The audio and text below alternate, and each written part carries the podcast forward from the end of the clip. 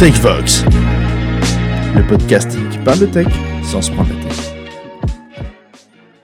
Bonjour à tous, chers auditeurs, et bienvenue sur TechVox, le podcast qui parle de tech sans se prendre la tête. Euh, comme prévu, la semaine dernière, on devait parler test avec Julien, et euh, comme avec Copilot, le sujet était passé à la trappe par manque de temps. Donc, chose promise, chose due, on vous en parle aujourd'hui. Euh, et du coup, bah, je vais laisser Julien parler de, introduire et parler de son sujet. À toi, Julien. Merci Mathieu. Et donc, du coup, je continue ma lancée de 2023 euh, sur les tests avec un nouveau procédé euh, qui s'appelle les tests de mutation ou mutation testing en anglais. Le but de ces tests, il est assez simple c'est de détecter si vos tests unitaires sont résilients à un changement dans votre code base. Aujourd'hui, l'indicateur le plus connu, c'est la couverture de code, mais en réalité, il ne permet que de savoir si chaque condition ou bloc de code de votre code base est traversé par au moins un test unitaire. Il ne permet pas d'avoir un réel euh, retour sur euh, la qualité de ce test. Mais alors comment ça marche? Euh, L'outil choisi va simplement générer, analyser l'arbre syntaxique de votre code et générer ce qu'ils appellent des mutants sur différentes opérations. Donc ça peut être des opérateurs arithmétiques, logiques, des opérateurs sur des listes, ce genre de choses. L'outil donc run en lançant ces versions altérées de votre code et va vérifier comment se comporte euh, le résultat de vos tests unitaires que vous avez codés. Si tous vos tests unitaires passent, ça signifie que l'outil a détecté au moins un mutant non géré et, et donc on n'est pas résilient au changement. Soit au moins un de vos tests échoue et donc là, bah, ça veut dire que enfin, vos tests détectent un changement de votre code base, donc vous êtes résilient au changement. Alors pourquoi l'utiliser? Bah, Comme je l'ai dit au début de cette présentation, c'est apporter un autre indicateur que la couverture de code.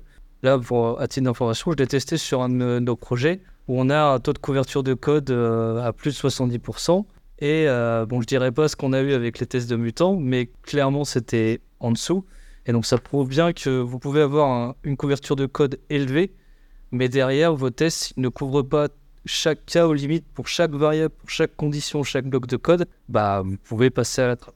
Et deuxième avantage, c'est que les outils qui existent pour euh, réaliser euh, ce procédé de test de mutation, ils sont souvent très simples d'utilisation et de mise en place. Euh, on peut citer Striker, par exemple, qui est compatible JavaScript, TypeScript, C Sharp et même Scala. Alors, ne me demandez pas pourquoi ils ont voulu décider d'implémenter ce cas-là. Euh, mais grosso modo, c'est simplement une CLI que vous lancez sur votre projet. Il va détecter lui-même les tests unitaires et run les mutants euh, dessus. Voilà, donc je voulais savoir ce que vous pensiez de ce procédé, est-ce que vous l'avez déjà mis en place. J'attends vos retours. Hyper intéressant. J'ai eu la chance de voir la démo de Julien. et ça fait euh, c'est pas que ça fait peur, mais euh, c'est que ça va très très loin. Quoi. Euh, on a vu avec Julien un cas d'usage qui est vraiment euh, tout bête. Un log avec un paramètre. Bah, Striker, lui, va tester si quelqu'un enlève la chaîne de caractères qui attend le paramètre, qu'est-ce qui se passe en fait quoi? Vous savez, quand vous faites de l'interpolation de, string, le, terme, je crois, de mémoire, si vous enlevez la chaîne de caractères et que vous mettez le paramètre à la fin, qu'est-ce qui se passe en fait quoi? lui, il va jusqu'à tester là, à tester ce, cas-là où un développeur peut supprimer le log et laisser le, paramètre à la fin. Donc ça fait énormément, énormément, énormément, énormément de cas. C'est pour ça qu'on a eu des, stats bon, assez, euh, il faut un, petit peu peur, mais qui ne sont pas non plus illogiques parce que c'est quand même un, processus qui est, qui différent de ce qu'on a l'habitude. C'est vraiment quelque chose à mettre en place. Pour moi, c'est loin à mettre en place de pouvoir tout tester chacune de code. Ça demande énormément de temps, mais ça reste quand même hyper intéressant. Euh, et surtout, euh, ce que tu n'as pas dit, Julien, que j'ai trouvé moi hyper, hyper cool, c'est le, rapport qui génère. C'est un rapport qui est vraiment agréable à lire, qui est très lisible et qui est assez précis. Une petite page HTML avec euh, énormément de détails à l'intérieur. Et pour s'y retrouver, c'est assez intéressant quand même de, sortir ces rapports-là. Et l'imaginer dans une, euh, dans une CI, à la fin d'une, euh, développement, dans une CI pour générer un rapport et voir ce qui se passe, ça, peut être assez, assez cool. C'est vrai que je ne l'ai pas dit, mais Striker, en l'occurrence, propose déjà des tâches, je crois que j'en ai vu pour Azure DevOps en tout cas, euh, pour directement l'intégrer dans une pipeline. Donc euh, là-dessus, euh, c'est vraiment très intelligent. Quoi.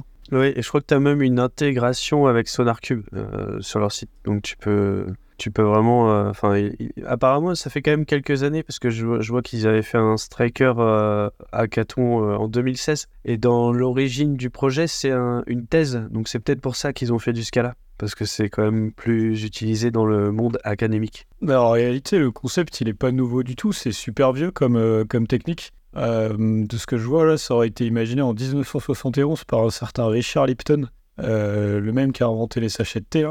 donc c'est rigolo, ça fait 40 ans, 50 ans même quasiment. Donc c'est quand même super vieux et ça a été un peu restreint dans le sens où ça n'a pas eu la, la notoriété espérée parce que c'était assez lourd.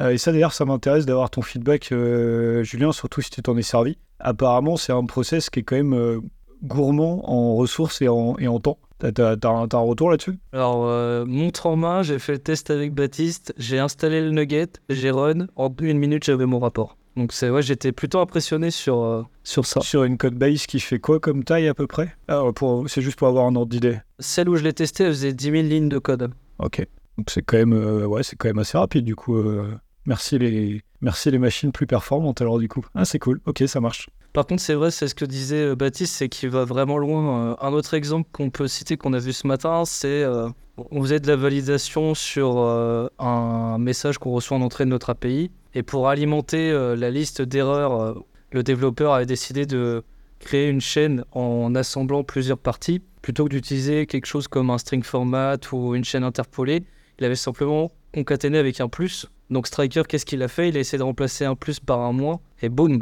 erreur de compilation. C'est pour dire à quel point il va loin. Et en fait, lui, il ne détecte que des opérateurs de différents types pour C Sharp, euh, ce que j'ai dit, euh, arithmétique, euh, booléen, euh, logique, euh, collection.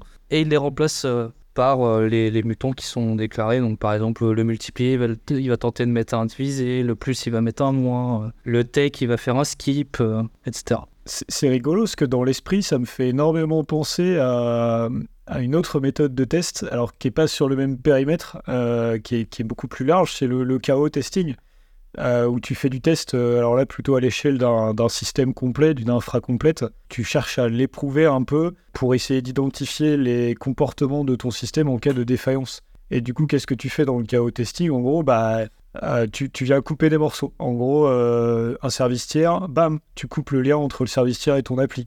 Euh, ou tu renvoies des erreurs euh, HTTP 500 de manière brutale sans prévenir.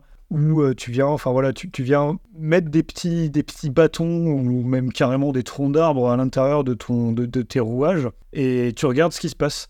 Euh, donc si t'as pas mis poly par exemple, bah, tu vas voir que tu vas peut-être avoir des comportements un peu bizarres, un peu, un peu surprenants. Tu vas peut-être pouvoir éprouver ton système de log, voir si euh, quand tu passeras à TF1 ou JT, euh, voir si ton système il va tenir la route. Et ça me fait un peu penser à cet esprit-là, euh, pas à la même échelle, mais c'est un peu le même délire, je trouve, c'est intéressant. Ouais, du coup, je, me permets de mentionner Azure Chaos Studio, euh, qui est une solution d'Azure qui permet de faire ce genre de choses. Qui permet par exemple de, de- de- d'enlever un serveur euh, au milieu de toute votre chaîne et de simuler des, des, erreurs même sur les, Imaginons qu'il y ait des problèmes sur Azure, vous pouvez simuler tout ce que vous voulez avec. C'est assez puissant. J'ai- J'aime beaucoup euh, dans Striker aussi la- l'approche zombie, enfin un petit peu mutant à, à- à la librairie. Enfin, ça donne un aspect un peu fun euh, au rapport en fait euh, que- que- qu'on fait. Et c'est vrai que c'est intéressant comme solution de, de, de prendre en fait toutes les opérations et de les remplacer par autre chose. euh. Il y, a, y a plein d'exemples. Si vous allez sur le site, vous voyez tout le détail de, de chaque opération par quoi elle va être remplacée. Et une opération peut être remplacée par plusieurs opérateurs, ce qui va vous créer plusieurs mutants, ce qui va vous faire passer dans des chemins. Et quand on fait des calculs, en fait, ça va permettre aussi de tester vos limites. C'est-à-dire que une opération qui passe d'un plus à un multiplié ou un factoriel, euh, ça va complètement changer l'utilisation mémoire de ou la, longueur de vos, de vos octets, euh, enfin de, de, vos variables, de vos types. Et du coup, euh, c'est pour vraiment rendre quelque chose de robuste, c'est vraiment l'outil parfait.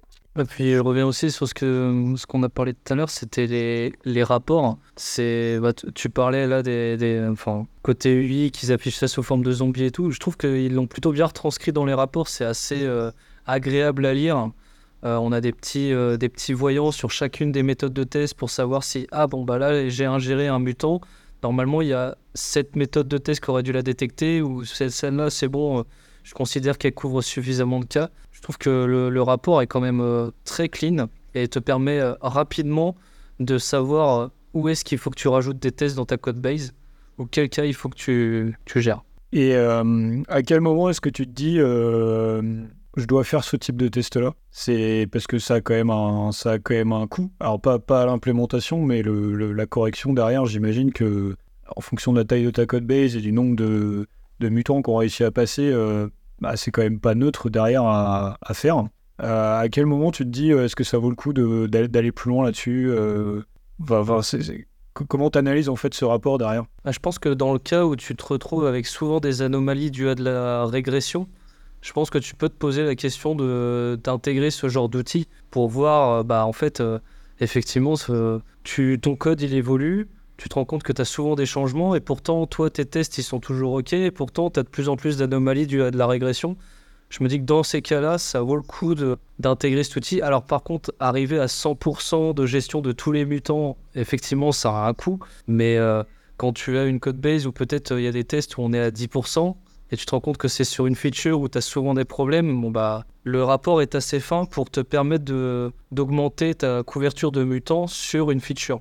T'es pas obligé de le faire sur toute ta code base. Après, j'imagine que si on a un métier, euh, par exemple, euh, dans du nucléaire ou, euh, ou dans les avions ou des choses comme ça, ça peut être intéressant d'avoir ce genre de choses. Peut-être pas sur tout le code, mais dans, dans des trucs critiques où tu as la vie de personne dans les mains, euh, où il faut aller loin, c'est vraiment le genre d'outil que je mettrai en avant parce que tu, tu peux vraiment pe- penser à des choses. Enfin, il va, il va te faire passer par des endroits où tu n'aurais jamais pensé passer, mais euh, a posteriori, c'est des endroits où euh, bah, il y a des risques en fait. Euh, parce que je, je me souviens, j'avais vu une conférence euh, il y a quelques années, je sais plus, c'était une conférence de hackers, où il y avait un hacker qui avait il achetait des noms de domaine où il y avait une, une lettre qui changeait par rapport à Google. Par exemple, Google, c'était euh, bah, n'importe quelle autre lettre de, du clavier. Et, euh, et en fait, il, a il arrivait à récupérer des données comme ça parce que euh, il y a des...